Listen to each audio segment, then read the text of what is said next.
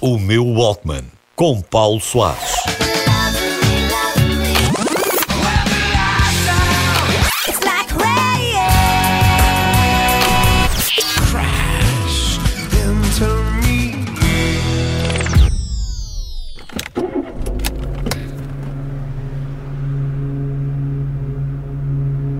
4 de junho de 1997. Eram umas 10 da noite, estava no carro à espera de alguém.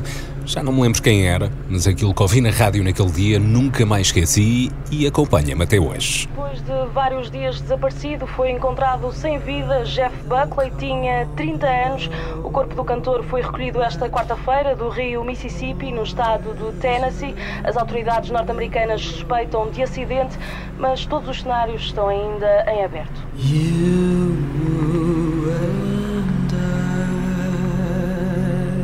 Quem?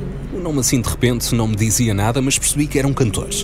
Ainda não me tinha passado à frente naquelas horas intermináveis que passava agarrado à rádio ou à MTV, enquanto estudava coisas que nunca me iam servir para nada.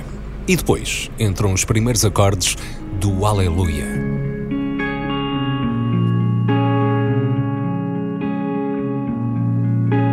Esta música eu conhecia, era do Leonard Cohen, mas esta voz. Heard there was a secret.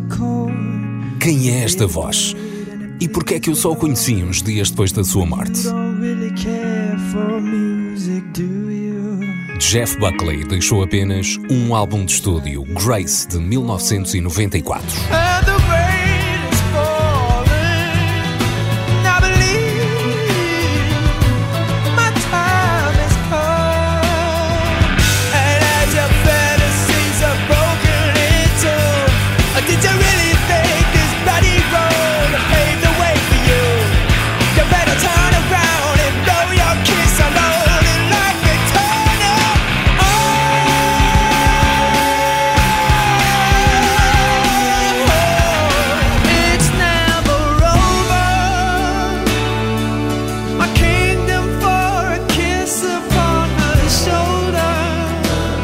Grace entra nos 500 melhores álbuns de todos os tempos para a revista Rolling Stone e faz parte daquele restrito lote de vozes que nos faz sentir tudo ao mesmo tempo: amor, alegria, dor, melancolia, tristeza.